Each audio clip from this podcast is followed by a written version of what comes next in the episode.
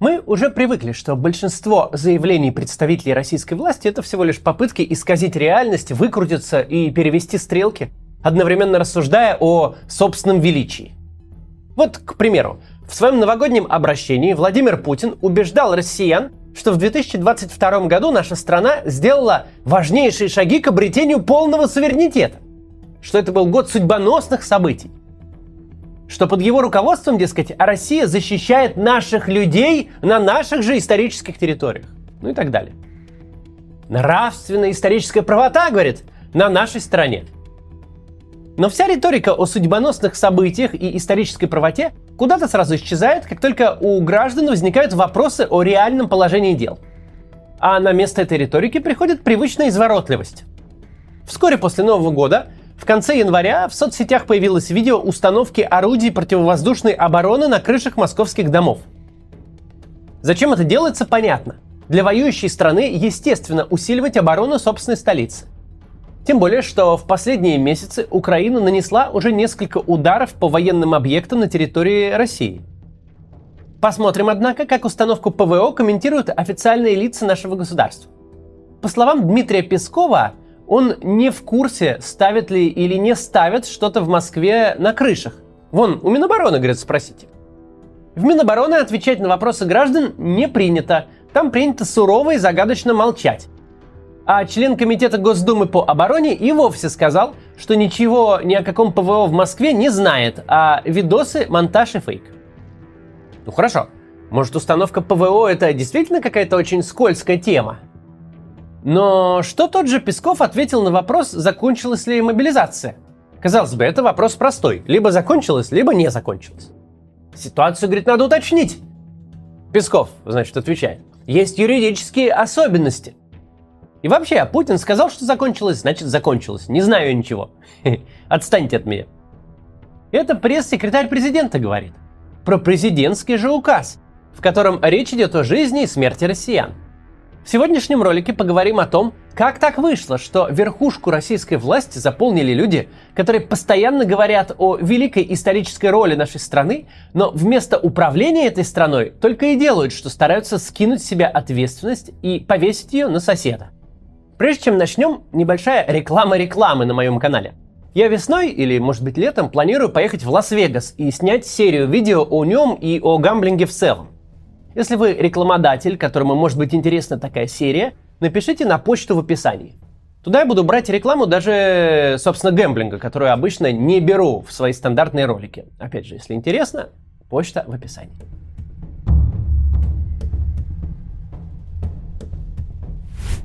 Часто от оппозиционных спикеров можно услышать, что главная проблема современной России заключается в том, что страной управляют люди, попавшие во власть по принципу отрицательного отбора – можно подумать, что такая формулировка просто устоявшееся оскорбление оппонента, но это совсем не так. Российская власть действительно сформирована именно по такому принципу. Об этом говорит, например, известный политолог Владимир Гельман в своей книге «Недостойное правление. Политика в современной России». Именно на нее мы опирались при подготовке сегодняшнего ролика.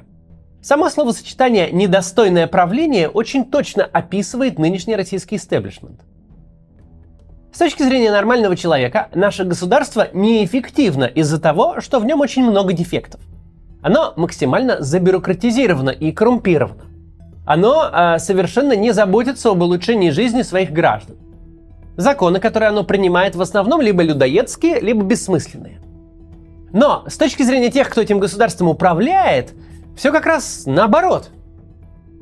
Страна устроена ровно как надо – это и есть главная проблема. Российская система госуправления не просто имеет множество дефектов, но путинская власть живет за счет этих дефектов. Она нарочно их создает. Потому что так людям, находящимся внутри системы, проще воровать. Как увеличить и облегчить сбор взяток? Нужно придумать массу запутанных законов и правил, ввести неэффективное ручное управление везде, где только возможно его ввести. Чем больше проблем гражданину или предпринимателю, придется решать, обивая чиновничьи пороги, тем вероятнее, что в какой-то момент он просто откупится взяткой, чтобы решить свою проблему. А чем длиннее цепочка начальников, по которой гражданин пройдет для решения своего вопроса, тем больше денег получит тот, кто наверху этой цепочки. Потому что покрывать коррупцию своих подчиненных – это не бесплатная услуга. Каждый полученной взяткой придется делиться с начальником, а ему со своим начальником. И со временем такое государство превратится в очень разветвленную и очень неэффективную иерархию с запутанным законодательством. Внутри подобной системы очень просто воровать, но больше она ни для чего не годится.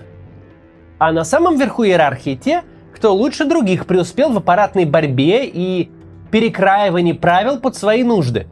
То есть те, кто преуспел в ухудшении государства.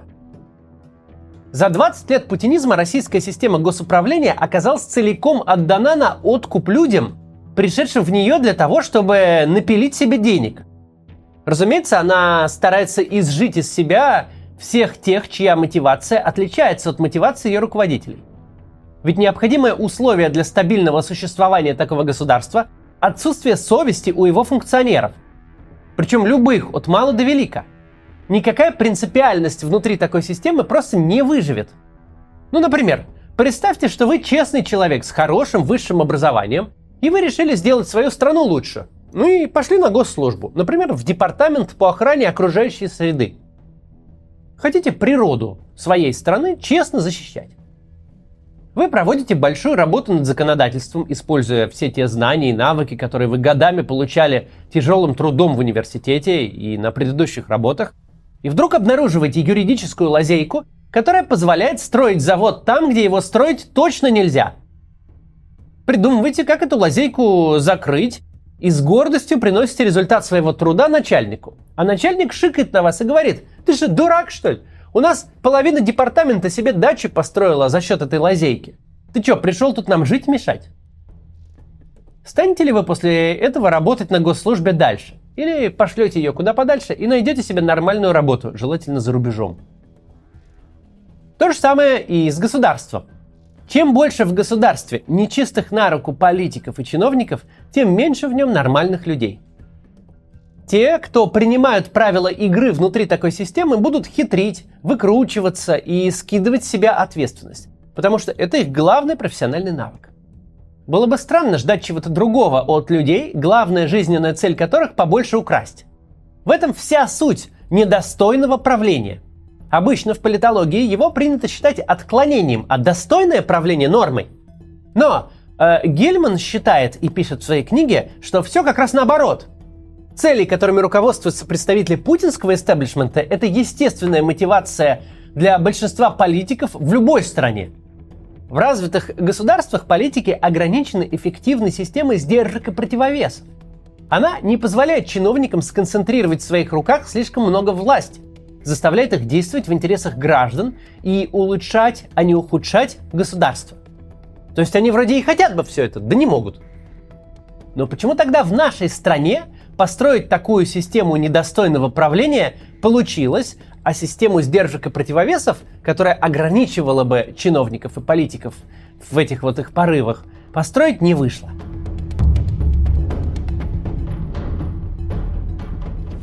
Есть две популярные, но неверные теории, объясняющие, как возникло такое положение вещей.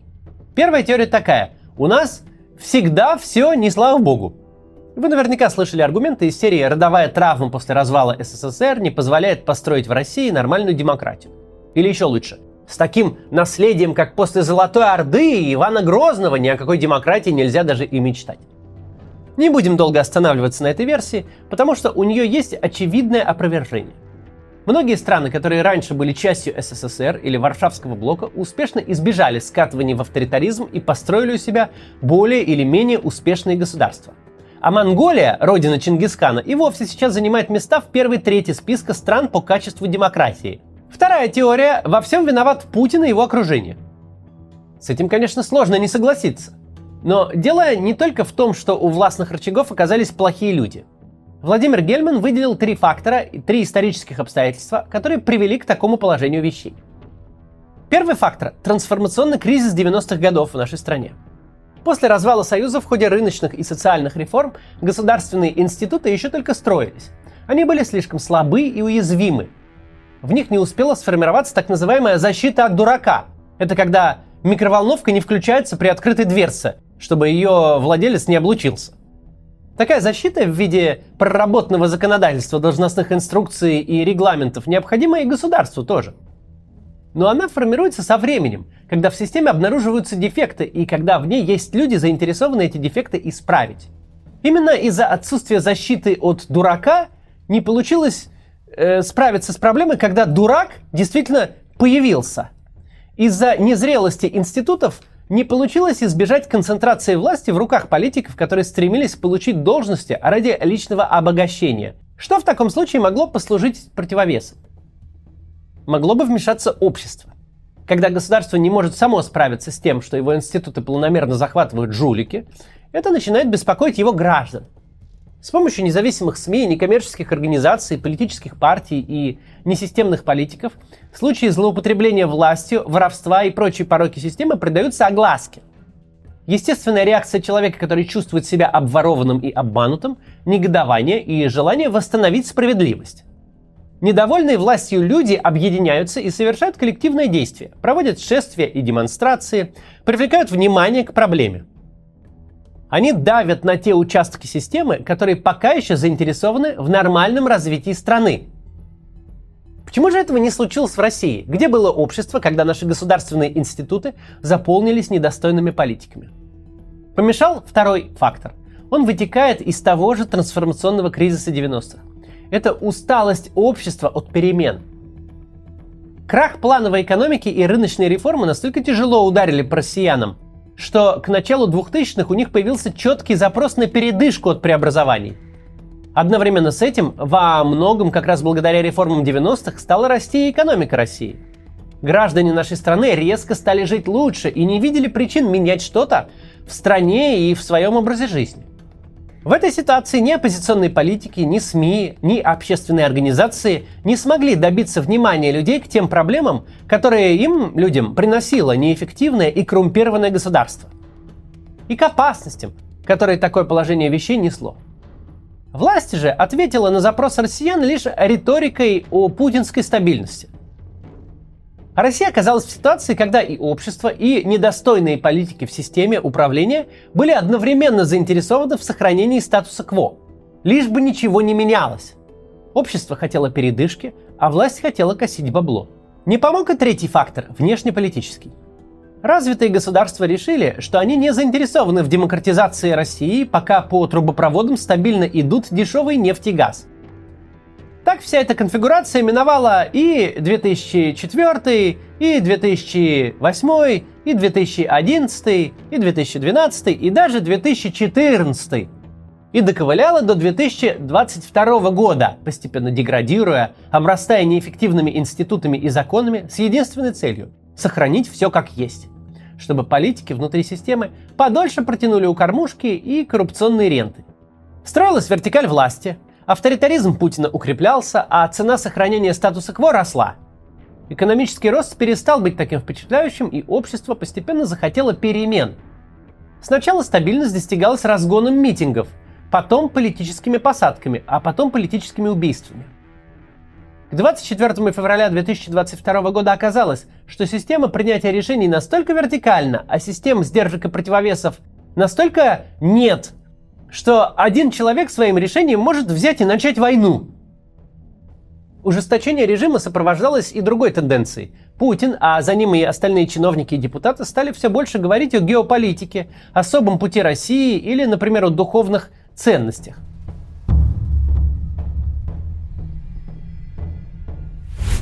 Постепенно путинский истеблишмент примерял на себя новый образ великих основателей СССР 2.0, собирателей потерянных земель, вершителей исторических судеб и событий. Понятно, откуда берется желание российской так называемой элиты выставлять себя э, повелителями народных судеб.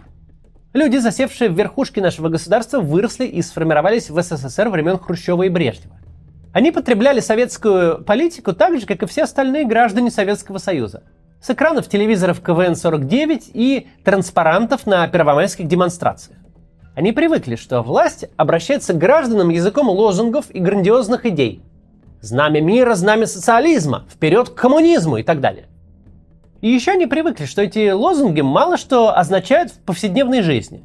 Что за дверью автобусного депо на которой висит плакат «Поймал на краже, бей по роже», водитель после смены продает по дешевке слитый из автобуса бензин. Путин, его Совет Безопасности, губернаторы и мелкие чиновники в своей риторике пытаются воспроизводить советскую номенклатуру, а получаются похожи на того водителя автобуса. Вместо СССР 2.0 сплошной карго-культ. Внешние признаки идеологии имеются. Есть лозунги, есть символика, есть кольцо врагов и бессменный лидер в телевизоре. А самой идеологии нет.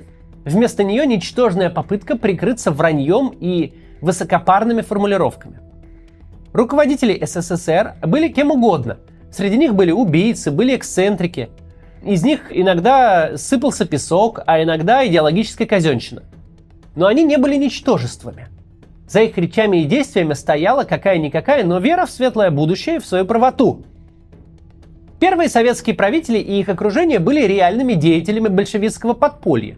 У них была жесткая и человеконенавистническая, но, однако же, идея – они за эту идею сидели в подвалах царской охранки, их публичные выступления мотивировали массы людей рисковать жизнью ради перемен.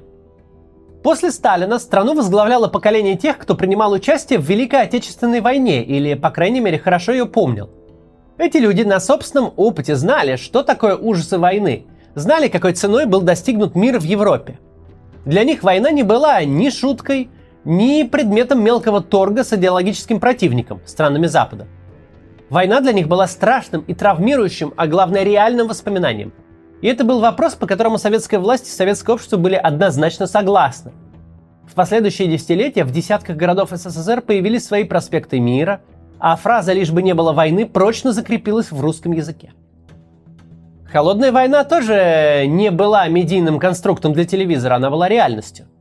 Когда советские руководители рапортовали об успехах в гонке вооружений – когда весь мир с замиранием сердца следил на черно-белых выпуклых экранах за ситуацией на побережье Кубы, это было не пропагандистское ток-шоу, а реальное противостояние двух мощнейших держав мира. И избежать катастрофы во время Карибского кризиса помогло желание обеих сторон избежать ядерного апокалипсиса. Современная российская власть на фоне своих советских предшественников выглядит страшно в своих поступках и жалко в попытке их оправдать. Война, развязанная Путиным против Украины, сделала этот контраст еще более явным, чем раньше. Наверное, в планах тех, кто задумал эту спецоперацию, она должна была выглядеть как вот войск в Чехословакию в 1968 году, как усмирение взбунтовавшейся провинции малой кровью. Но получилась жестокая и кровопролитная война, которую задним числом пытаются объяснить нравственной исторической правотой. То, чем занимается путинское государство на самом деле, это не борьба с Западом и не восстановление исторической справедливости. Это э, шкурная и недостойная попытка подольше удержаться у кормушки. Люди, которые сейчас находятся у руля России, не реформаторы и не завоеватели. У них нет для страны ни плана, ни цели, ни идеологии. Никогда не было и никогда не появится, сколько бы псевдоисторических лекций не прочитал по телевизору Путин – и сколько бы завиральных интервью не дал бы Патрушев. В мировой истории было достаточно кровавых диктаторов, добившихся власти, чтобы воплотить в жизнь свои безумные идеи. Но это не наш случай. Наша страна сейчас находится в руках людей, которые пришли к власти, чтобы богато жить, вкусно есть, строить себе дворцы и покупать виллы на берегу моря в странах развитой демократии, туда же отправлять своих детей. И желают они одного, чтобы такая жизнь для них никогда не заканчивалась. Это их цель и их идеология. Ради этого для вас они и спляшут, и споют про стабильность и про укрофашистов. Лишь бы вы потерпели их еще годик, а потом и еще годик. Самое страшное в руководителях нынешней России это не имперские комплексы и не конспирологические теории, а цинизм и беспринципность. Это те качества, которые позволили им пробиться к власти, когда обществу было не до них. Эти же качества позволяют им обстреливать украинские города и с гордостью рассказывать об этом по телевизору. Когда их власть закончится, а это неизбежно произойдет, нам с вами нужно будет построить такое государство, которое не позволит недостойным политикам сконцентрировать в своих руках неадекватное количество власти. Построить такое общество, которое не будет смотреть в другую сторону, в то время как страну подминают под себя беспринципные и циничные люди. Никогда больше. Это то, что в России должны будут говорить не только о войне, но и о пренебрежении политикой. Нам следует навсегда запомнить, как опасно проявлять безразличие к тому, кто возглавляет страну, и к тому, какую цель он преследует. До завтра.